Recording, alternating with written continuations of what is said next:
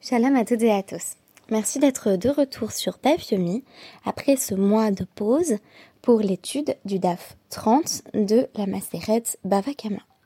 Je précise que nous n'avons pas étudié l'intégralité du traité Bavakama sur notre plateforme de podcast DAF Yomi car j'ai éprouvé la nécessité de prendre une assez longue pause à l'occasion de l'étude de ce traité par ailleurs complexe et difficile, afin de pouvoir me consacrer à mes deux filles, à ma thèse et à divers autres projets dont je vous livrerai bientôt les secrets.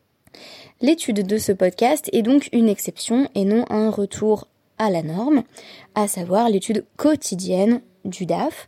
Alors bien sûr, j'ai poursuivi mon étude de mon côté, dans mon coin, et j'ai bien étudié les DAPIM tous les jours, mais je n'ai pas eu le temps ou le loisir de présenter un podcast par jour au sujet de chaque DAF. Toutefois, je vous rassure, d'ici le début du mois de mars, nous allons, si Dieu nous prête la force, nous y remettre avec euh, le début de euh, Baba Metzia, donc le traité intermédiaire des babottes, euh, les babottes désignant différentes portes ou portiques, des entrées dans la question du Seder Nezikin, à savoir les dommages et intérêts et les lois afférentes. Ainsi donc, si j'ai suffisamment avancé dans ma thèse, j'aurai la possibilité de vous présenter de nouveau un podcast par jour à partir de début mars. Si j'ai souhaité aujourd'hui vous partager une petite étude sur le DAF 30, que nous avons donc étudié il y a 9 jours, c'est en raison de sa thématique, à savoir Hanouka. Peut-être savez-vous que euh, nous n'avons jamais évoqué directement la présentation de Hanouka dans les Gemara à travers le podcast d'Afyomi pour une simple et bonne raison, c'est que il est beaucoup question de Hanouka, fête d'institution rabbinique dans le traité Shabbat euh, de Kafalef Akav Gimel. Euh, donc, on va nous présenter dans le traité Shabbat que nous n'avons pas couvert dans le Dafyomi. En réalité, le Dafyomi a commencé juste après l'étude du traité Shabbat, à l'occasion du traité Hérovin. On va nous présenter cette fête fête qui, comme vous le savez, ne s'appuie pas sur un texte du canon biblique. On ne trouvera rien sur Hanouka dans le Tanar, puisque le livre des Maccabées ne va être inclus que dans la Septante, dans la traduction grecque. Et ça va donc être euh, le travail des sages que de nous rappeler dans notre traité Shabbat Qu'est-ce que cette fête de Hanouka? Je résume en quelques mots ce qui est déjà su euh, de la plupart d'entre vous, je pense. Nous nous souvenons beaucoup de Hanouka comme d'une victoire militaire. C'est d'ailleurs aussi en ce sens que nous le présentons euh, dans la Hamida, puisqu'on rajoute le paragraphe Al-Hanissim. Et les miracles, c'est notamment le fait que nous étions les plus faibles et que nous avons malgré tout vaincu. Dans la littérature rabbinique, une évidence s'impose. Le miracle, c'est celui de la petite fiole d'huile la fameuse euh, fiole d'huile qui, alors que euh, les Grecs ou les Séleucides avaient euh, rendu totalement impur le temple et nous avaient interdit de réaliser notre avoda, le culte dans le temple, on a retrouvé après la victoire des Asmonéens, euh, une unique fiole d'huile qui a tenu huit jours. Ça, c'est vraiment ce qu'on apprend, la base de la base euh, en école juive. Et c'est dans ce traité Shabbat Kafalev qu'on va avoir les règles de base du respect de Hanouka, mais aussi la notion qui va avoir une importance aujourd'hui de Pirsum Hanes ou Pirsum Nissa en araméen, la publication du miracle. Le fait de diffuser le miracle. Alors, diffuser le miracle, qu'est-ce que ça veut dire? Eh bien, ça veut dire que la manière optimale de réaliser euh, la mitzvah de l'image de la Hanoukia, à l'époque de la Mishnah, à l'époque de la Gemara, comme on témoigne toujours dans le Kitzur Shulchan c'était de placer sa Hanoukia dans l'entrée euh, ou à côté de la porte d'entrée, euh, donc au niveau de la mezouza, de sorte que euh, tout le monde voyait la Hanoukia en passant dans la rue. Ainsi, euh, la Hanouki a donné sur le Reshut Harabim, le domaine public. Alors, à l'heure actuelle, on a une adaptation de euh, cette pratique. Euh, lorsque nous résidons parmi les Olam, nous résidons parmi les nations, on ne s'affiche pas au point de mettre la Hanoukia vraiment dans la rue, ou en tout cas dans cet espace liminal entre le Reshut et le Harabim, entre l'espace privé et l'espace public.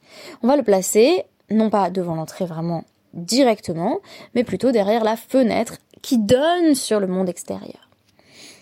Alors, euh, ce qui m'a intéressé ici, c'est que dans le DAF 30 du traité Babakama, où il est question des dommages d'intérêt, on va nous parler des dommages que pourrait causer une Hanoukia. Tout ce que j'ai étudié jusqu'ici dans le traité Bavakama invite à penser la responsabilité individuelle quant à la possibilité de blesser autrui ou d'endommager ses biens. On va donc procéder à l'élaboration de catégories de dommages et intérêts qui peuvent être causés euh, notamment par euh, un animal que l'on posséderait. Mais on va également développer, notamment à travers le deuxième Pérec, des cas où on a causé, euh, involontairement bien sûr, des dommages quelqu'un et où il va y avoir toute la question du remboursement. comment est-ce qu'on va procéder pour verser des dédommagements? Tout l'enjeu euh, de ce début du traité Bakama, c'est la responsabilité personnelle pour tout ce qui nous appartient et le fait que on ne peut pas se euh, désinvestir vis-à-vis de la responsabilité que l'on entretient avec euh, le monde qui nous entoure à travers les objets qui nous appartiennent. En général, si on est sur le domaine d'autrui ou sur en tout cas un domaine privé, les règles des dommages et intérêts euh, vont clairement mettre l'accent sur cette responsabilité à travers les dédommagements financiers, euh, que ce soit avec Nezek ou Khatsi Nezek. Selon le cas, on va devoir payer soit l'intégralité des dommages, soit une moitié des dommages, euh, en vertu de lois que je ne saurais détailler ici si je veux rester sur la question centrale qui est celle de Hanouka. Mais quand on a un objet qui cause des dommages dans le Reshut Arabim, dans le domaine public, la question se pose de si on en était vraiment responsable. Et oui, quand un objet est dans le Reshut Harabim, il ne nous appartient plus vraiment. La question va donc être posée, qu'est-ce qui se passe par exemple? On parle beaucoup à l'heure actuelle de jeter ses déchets euh, dans le domaine public, ou surtout le fait de ne pas le faire, il faut absolument éviter voilà, de, de, déverser euh, des détritus dans le domaine public. Eh bien, à l'époque de la Guémara, la question qui était posée, c'était celle de euh, de déposer ou de faire tomber euh, des petits objets qui étaient susceptibles de tout tranchant ou dangereux. Donc on nous parle par exemple d'épines ou de petits morceaux de verre.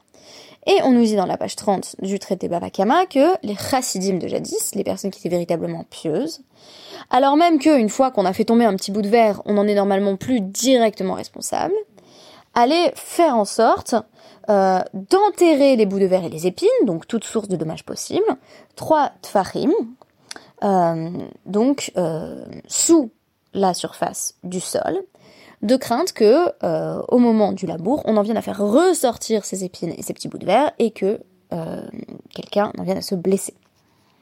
On précise également que Rav Shechet faisait brûler tout objet qui était susceptible de, proposer, de causer des dommages, pardon, tandis que Rava les jetait dans, dans le fleuve d'Iglat, donc, euh, on fallait se débarrasser, en d'autres termes, euh, de ce que l'on possédait qui pouvait être dangereux pour autrui.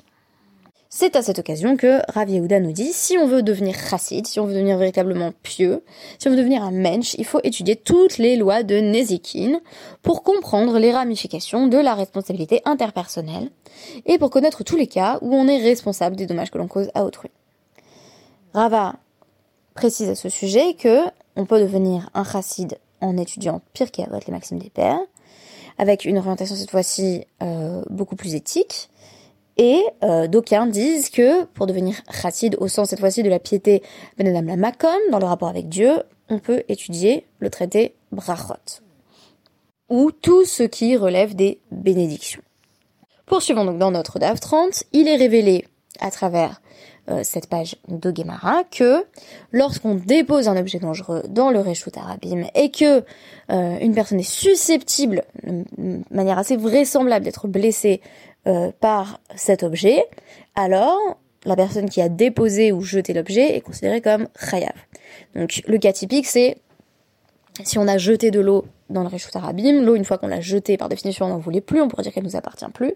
Mais si quelqu'un se blesse, alors on va savoir question de savoir exactement euh, de quoi et de payer quoi, mais en tout cas, il y a une forme de responsabilité si une personne, donc par exemple, tombe, déchire ses vêtements, etc. en glissant sur l'eau qu'on a jetée vers l'extérieur de la maison. Bah oui, il faut savoir que euh, l'évacuation des eaux usées à, l'époque du Talmud, euh, bah, ça se faisait pas par un, système de canalisation euh, très poussé. Des fois, les gens jetaient simplement leurs eaux usées par la fenêtre ou devant la porte. De même, si on a voulu se débarrasser d'une épine ou d'un petit morceau de verre et que on, on le dépose et quelqu'un se blesse avec les épines ou le morceau de verre, ou si quelqu'un euh, a fait une, barrière de ronces, euh, ou si on avait un mur qui était euh, qui était chancelant et il tombe sur quelqu'un, là encore, la personne qui a laissé ses sources de danger dans le Reshut Harabim est Chayav.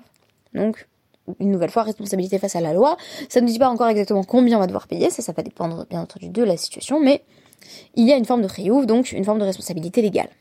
Là-dessus, Rabbi Yehuda va répondre que lorsque on a agi euh, Birchut, lorsqu'on avait une autorisation officielle du Beddin, du tribunal, par exemple de jeter ses eaux usées devant la porte, par exemple à la saison des pluies, où de toute façon il y a tellement d'eau qui circule que ça va pas changer grand chose si on jette ses eaux usées devant la porte, alors on devrait être patour. C'est-à-dire qu'une personne euh, qui est allé voir le Beddin en disant est-ce que je peux déposer tel objet dans le domaine public? Est-ce que je peux jeter mes eaux usées devant chez moi? Et le Beddin a répondu oui, vas-y. Euh, cette personne ayant obtenu une autorisation officielle ne devrait plus être tenue responsable de ses actes. Et on nous dit Modé euh, Rabbi Yehuda chez Im Hizik Meshalem Ma chez Hizik. Rabbi Yehuda concède sans doute, malgré tout, que euh, si on a déposé quelque chose dans le dans le qu'on avait une autorisation euh, et que on en abandonne les droits de propriété, donc avec l'exemple de, de, de l'eau ou euh, là on donne euh, l'exemple de dans ce passage de la Guémara de fumier qu'on aurait laissé dehors, voilà, on en abandonne totalement la propriété. Si malgré tout quelqu'un se blesse, alors euh, cette personne doit euh, rembourser Meshtalem Mashehizik, rembourser proportionnellement aux dommages qui ont été infligés. Vehaten, il y a pourtant euh, une Mishnah qui nous enseigne, une de Rabbi Yehuda, Chanukah Patour.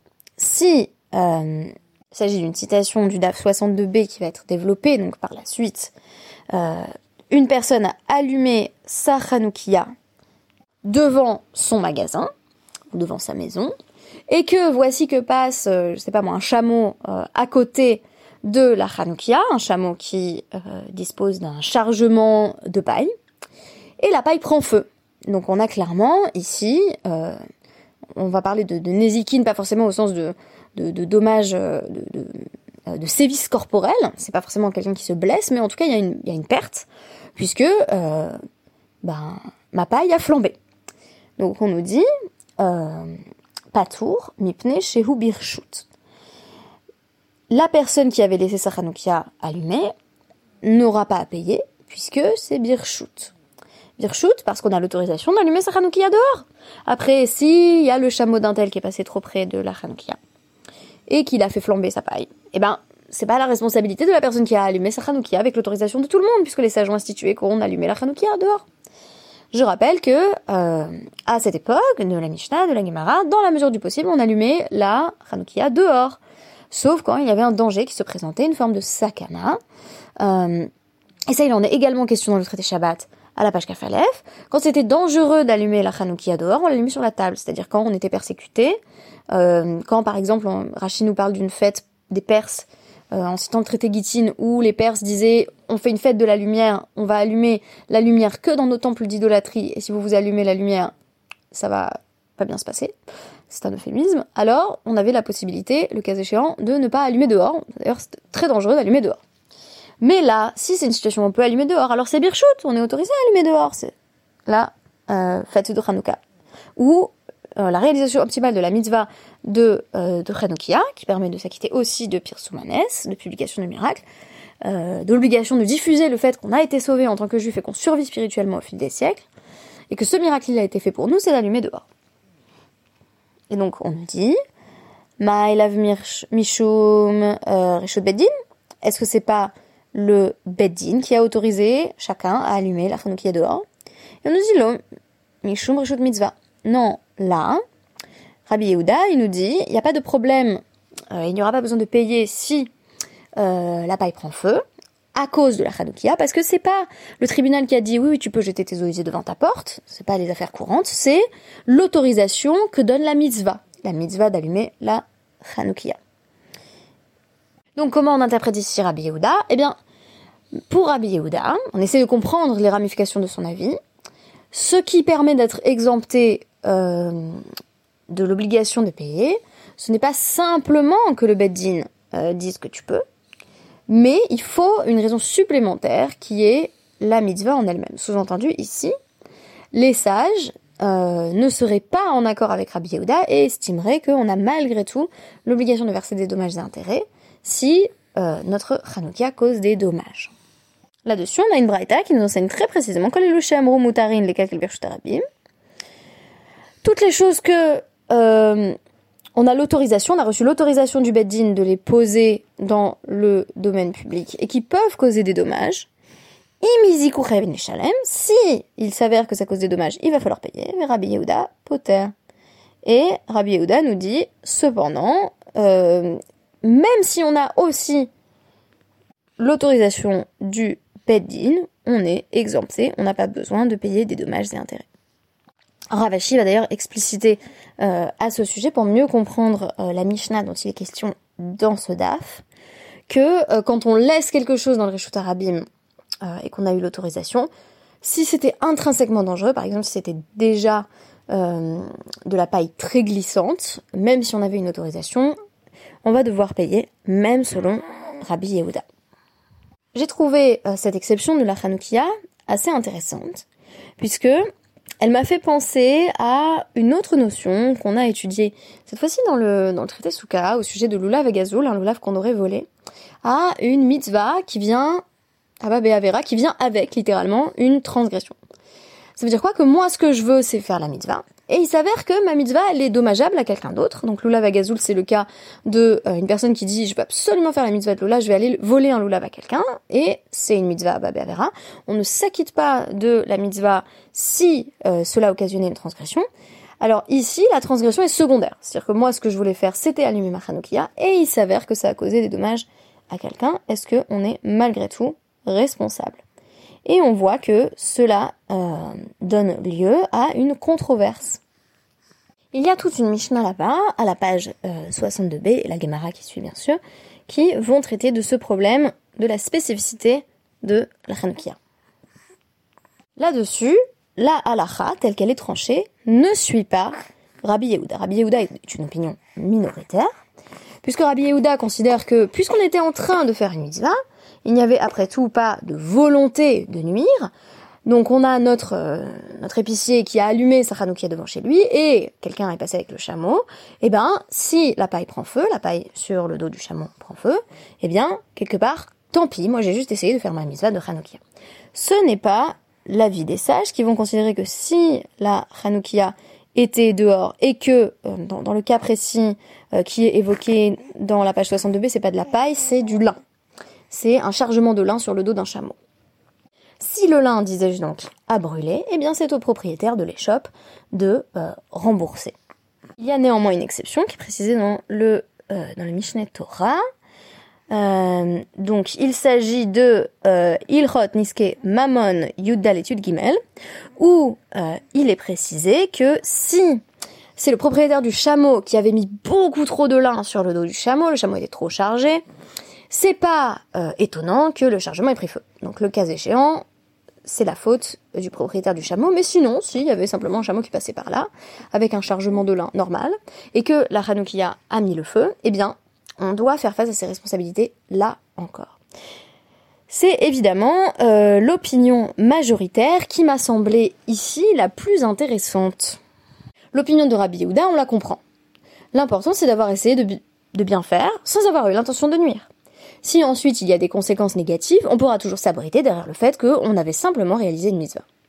Mais les sages vont jusqu'au bout de ce qui me semble être le fil rouge du traité Bavakama, à savoir une emphase étonnante sur la responsabilité personnelle, même dans des cas où on pourrait se dire qu'on n'y pouvait pas grand chose, et même dans le Rishut Arabim, où c'est pas toujours évident que l'objet déposé nous appartienne encore. Si je jette mes eaux usées dans la rue, est-ce que vraiment c'est mes eaux usées?